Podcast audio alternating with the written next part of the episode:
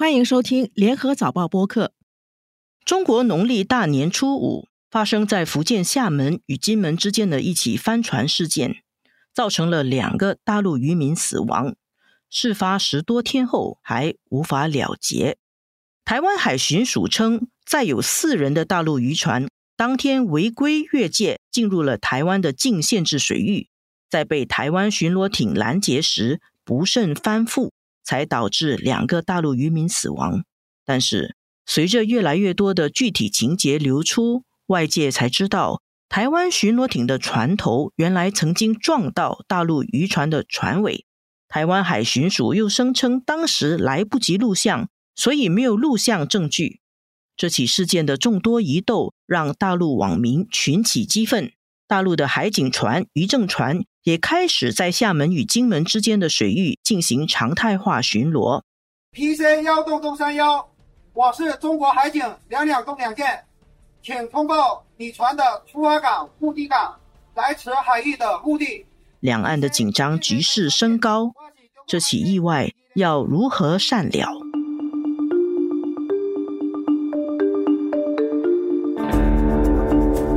纵观天下，监测中国心跳。早报播客东谈西论，每周和你一起探讨国际热点话题。各位听众朋友们好，我是联合早报副总编辑韩永红。今天和我们在线的是联合早报驻台北的特派员温伟忠，以及早报驻北京的记者于泽远。伟忠、泽远，你们好。各位观众朋友，大家好。你好，永红。伟忠，这几天你在金门采访这次帆船事故中的。大陆遇难者家属，还有金门的渔民，还有大陆红十字会的人员。你现在在金门的现场嘛？你先跟我们介绍一下，你在现场采访到了谁？采访到什么？我就主要是采访到金门渔民，了解他们的观点，了解海上纠纷的背景，然后也对两岸协商第八轮的谈判破局的情况下，据对两方的领军人有一些侧面的观察。泉州台办副主任李朝辉啊，这一次其实是以晋江市红十字会高级顾问的身份来跟台湾协商的。我对他印象是他相当友善，但是非常谨慎。我跟他说，我希望跟死者家属谈谈，了解他们的心声和死者的背景。他其实有思考了一下，他就说我们不方便多谈，不好意思这样子。然后红十字会的人员，他们昨天已经进行了四天内的八次协商。我观察他们开会也没有 involve 家属的，他们感觉上就是一直在听电话、看手机简讯、讨论，可能有在回报上级啦。我觉得他们发言很谨慎，对媒体也不多谈。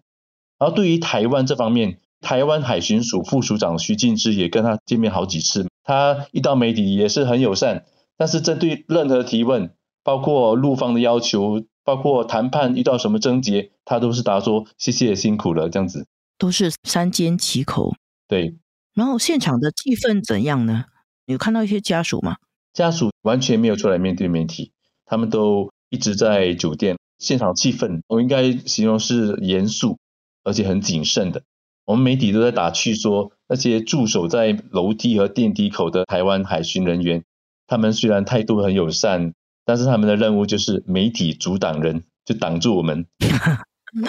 当然啦，不要给你去靠近嘛。那你会觉得大家有敌意吗？或者说剑拔弩张这样子？我不会用剑拔弩张来形容，我会觉得他们彼此各有坚持，然后态度都有不能软的压力，他们也不敢有任何个人对外说话的空间呢。我觉得好像上级对他们可能有下封口令。我也听到说遇难的渔民家属。他们是不信任台湾海巡和司法单位的调查结果的。他们经历了八轮协商讨论嘛，到现在还是没有结果。那你从各个方面得到的信息，协商没有办法完成，最大的难点是在哪里？据我了解啊，除了死者家属要求领回两名死者遗体，归还查扣的快艇，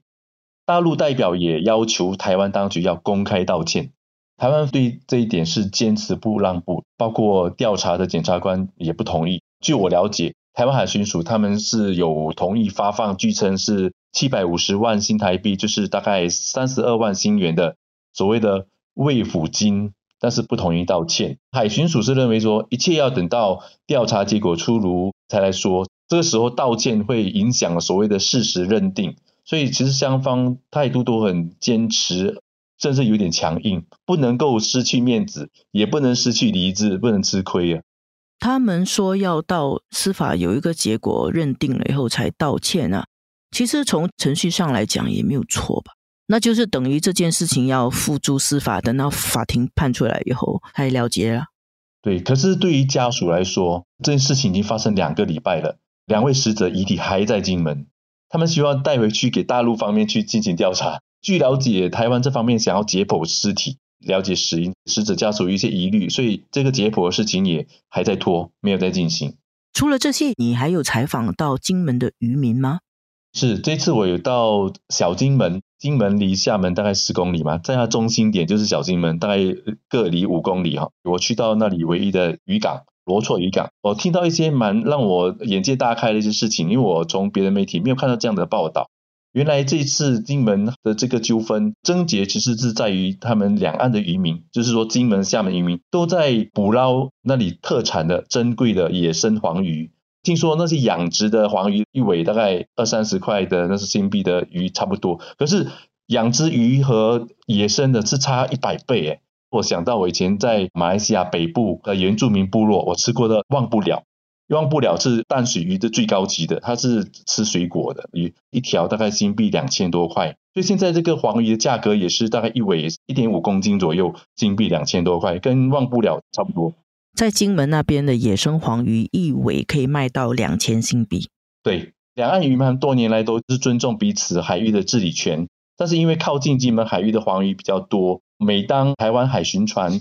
在午休或离开的时候，大陆快艇就会经常快速的进入到金门的海域去定锚撒网，然后再等半个小时、一个小时之后再来收网，所以其实是很紧张的。海巡船可能吃了午餐回来或巡逻回来，一发现他们高速去追击，然后彼此高速追逐就很容易出事。就是说，大陆的渔民会经常在海巡午休的时候快速越界来捕捞金门这边的野生大黄鱼啦。是的，最近台湾对于大陆渔民越界捕捞的一些情况，他们追击、查扣船只、罚款的情况都比较多。去年底到现在，我看到报道都蛮多。我不晓得民进党政府是不是加强了这方面的追击。这次造成翻船甚至酿成人命伤亡，据说是第一次。那就是可能民进党政府最近加强追击，然后执法行动更严密吧。有可能是导致这次二月十四号追击大陆渔民导致翻船，然后两个渔民死亡。现在我们换到一个大陆的角度去看这件问题啊，那我想首先请问泽远，其实很显而易见的一个问题啦，就是这一次大陆的网民对于金门帆船事件是群情激愤。他们愤怒的点是什么呢？到底是什么事情引起大陆的网民这么生气？我认为它主要是有两个原因了。第一个就是有关大陆的渔民被台湾海巡署的船只扣押、罚款、拦截这样的消息啊，其实过去这些年都不绝于耳，经常可以看得见。每次出现这样的事情的时候，大陆就有舆论在发问。大陆的海警船、海巡船在干什么？为什么不保护自己的渔民？大陆也觉得他们吃亏啊。对，大陆把台湾当作自己人看待，但是台湾的官方的船只经常阻挠和扣押、惩处大陆所谓的越界渔船了，所以它这个东西是在舆论中间，大家是有一个所谓的情绪积压的。好比说在马英九时代，那个时候大家讲所谓两岸一家亲。一般也就忍一忍就过去了，但是到蔡英文时代再这么做呢，大陆就觉得这是台独方面的故意挑衅了，舆论就会这么想。台湾媒体他们有报道，台湾的海巡署公开的统计，最近的八年里面，他们驱离大陆渔船八年里面有九千多艘啊，扣押的四百艘。是啊，正是因为有这些情绪积累，所以大陆舆论对于这种台湾方面。扣押或者阻挠大陆渔船的消息，本来它就比较敏感。然后这一次关键他又死了人，而且呢，第二个原因，第一是他在春节期间，第二他是造成了人员死亡。这个比过去的扣押呀、罚款呐、拦截呀、骚扰啊更为严重了。还有一个原因，当然了，我们说这个原因当然不是主要原因，就是春节期间呢，本来新闻相对来说比较淡，大家都在欢乐祥和的过春节的时候，突然间来了这样的一个消息，这等于是突然间大家找到了一个情绪宣泄的一个点吧，就是在比较平淡的新闻中间多了一件事儿出来了，那舆论就更加关注那个撞船造成人员死亡的事件，所以这一次引起大陆舆论的群情激愤了，主要是因为。大陆民众情绪积压了很久，然后还有因为遇到春节这个时间点，所以它显得不成比例的被人关注，是这样吗？有这个因素，当然了，更重要的因素，我们刚才也说，这个事件比平时严重的是，因为造成了两人死亡。有一些人认为哦，北京现在借用这个机会，把帆船事件一个意外的事情进行政治的操作。有些评论是说，在帆船事件的两天后，大陆的国台办发言人就说，根本就不存在所谓的禁制、限制水域一说，就等于是借用这件事情呢，来没收金门和厦门海域之间的原来存在的一个两岸双方都承认的一个限制线。那就是等于一点点的轻视掉台湾对这个海峡原本有的行政管辖权，而且还有可能会借用这个机会就扩展到马祖甚至是澎湖这一带了。你同意这个说法吗？我比较认同这个说法。它主要是什么呀？其实过去我们说大陆和台湾之间，它有一个双方默认的管辖水域啊，或者就是台湾方面所说的禁止和限制水域啊。但是这个是一个双方的默认。大家原来就是在汪辜会谈前后也谈到过这个问题，那个时候就已经默认这个立场，尤其是在马英九时代呢，大陆也都默认这个限制和禁止水域，但是呢，它是不属于两国条约之内的这样的一个清晰的规定，它不是那么清晰。大陆一向认为是吧，台湾是中国的一部分，那所谓的这个限制禁止水域呢，其实也都是属于中国主权范围之内的事儿。只不过我要尊重你的这个权利。如果你承认一中原则的情况下呢，我就承认你有这样的一个管辖权。如果你不承认这个一中原则，尤其是你在往台独的方向越走越远的时候，那我就不承认你这个管辖权。那你说的这个禁止和限制水域，那也就不存在了。那这一次大陆就借助这一次人员死亡事件，他正式的宣布就不存在这个禁止或者限制水域。它其实呢，就是针对你这件事情呢，把这个问题政治化，就是你这种权益，我是可以不承认的。更进一步的说法就是，原来九二共识呢是海峡两岸互不承认主权，互不否认治权。那么呢，这个东西演下去，会不会变成就是大陆借用这个机会，就慢慢不承认，而且是否认台湾当地的政府对台湾的治权呢？对，它就是一个。打破这个互不否认治权的一个步骤，其实就是我不承认你的治权，因为你都属于中国的一部分。如果你承认九二共识的这样一个大原则下，我还可以承认你的治权。现在如果你不承认这个大原则，那我就不承认你的治权。然后这一次这个事件正好给了他一个宣布这个不承认你这个禁止和限制水域，也就是不承认你的治权的机会。那我们现在看这个事情发展到现在，事情已经过了十多天了，还没有了结。然后大陆呢，就增派到这个金厦海域去巡逻的行政船是越来越多，有那个海警船、海监船、渔政船。大陆的海警船跟渔政船已经说要在那里常态化巡逻，而且已经在那里常态化巡逻。那么呢，上个星期还有一艘海警船，它就登上了。台湾的观光旅游船去临检，派过去的海警船有四千多吨级的大型的海警船，而且还可以击落直升机啊！那看起来就是这个事情一直在往上发展哦，它并没有缓解的迹象。你觉得接下来这个可以怎么收场呢？现在这个问题啊，没有得到解决，因为台湾方面还基本上是处在一个所谓的三不。态度嘛，就是不道歉啊，不认错，不赔偿。然后在这个赔偿或者道歉、认错这个问题上，两岸没有达成协议的时候，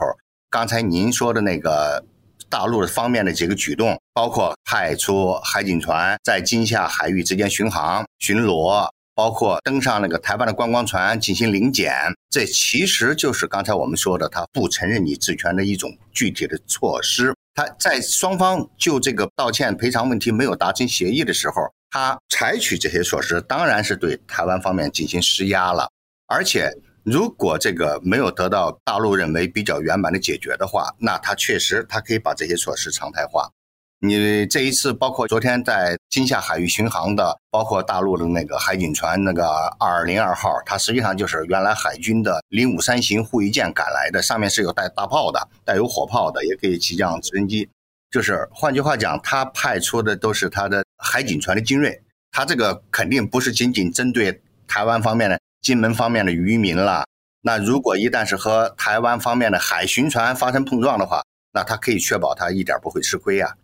那这样的话，这个事情会怎么样收场呢？会变成他们真的擦枪走火，变成一个军事冲突吗？如果不变成军事冲突，他有什么选择呢？有什么可能的善了的途径呢？现在如果这个事情想要翻过篇儿去啊，台湾方面的赔偿可能是一个最起码的一个要求吧。台湾方面也表示出了某种，他说是一种慰问嘛，那其实也是一种抚恤金嘛，它也是一种赔偿的一种表示。如果这个方面大陆方面能够认可他的这个抚恤金，就是对大陆的渔民进行了适度赔偿的时候，以后呢，我觉得大陆方面他也未必希望这个问题会继续升温，因为现在两岸关系或者是解决台湾问题，并不是大陆的一个主要议题，它并不属于大陆高层领导急于要解决的问题，所以他也未必希望。两岸关系呢继续恶化下去，也不希望因为这些事情呢改变他对台湾问题，好比说是两岸一家亲啊，或者是寄希望于台湾人民啊这些传统理念了，这些传统做法，他也未必会在一夜之间的完全改变。但是他对台湾方面进行适度的施压，这是一定会要继续采取这样的措施的。我看到台湾媒体说，大陆要事情的真相、就责、道歉，还有抚恤金。那么呢，对于认错跟道歉，嗯，台湾这里好像有点不愿意。我觉得台湾方面他要出来认错或者道歉，这个虽然不说完全没有可能，但可能性不是太大了。追责追海巡船指挥官的责任的可能性，我觉得不会太大。但是呢，他就是赔偿的可能性还是比较大的。如果他有。这个赔偿金能够让大陆方面觉得，你赔偿其实，在某种程度上讲，虽然把它叫做慰问金，但其实也是一种认错嘛。在这个方面，如果能够达成协议，或者能够让做到让大陆能够接受的话，那这件事情也是可以翻篇的。如果不达成协议呢？如果达不成协议，那这个事儿可能会不会再发生？大陆的海警船或者渔政船？登上台湾的观光船，或者登上台湾的渔船进行临检，甚至大陆的海警船与台湾的海巡船发生碰撞、发生冲突的可能性，那我们还就不能够排除了。如果这方面又没有赔偿，完全不接受大陆方面谈出任何条件的话，那大陆的舆论也很难平息下去。那这件事情有可能还会继续恶化下去，或者继续升温。其实大陆还可以做的。就是通过他这个所谓的不承认对方、不承认台湾方面的治权，来对台独进行遏制和施压，包括好比说今后台独和台湾方面与美国方面的接触更加紧密，尤其是军事接触，尤其是带有官方性质的接触，是吧？比较明显的时候，那大陆完全可以在这方面，在不承认或者说是限制对方、限制台湾方面治权的这个问题上采取措施。包括对台湾的海巡船啊，对台湾的那个观光船呐进行临检，因为他已经正式宣布，他不承认你有什么禁止、限制水水域嘛。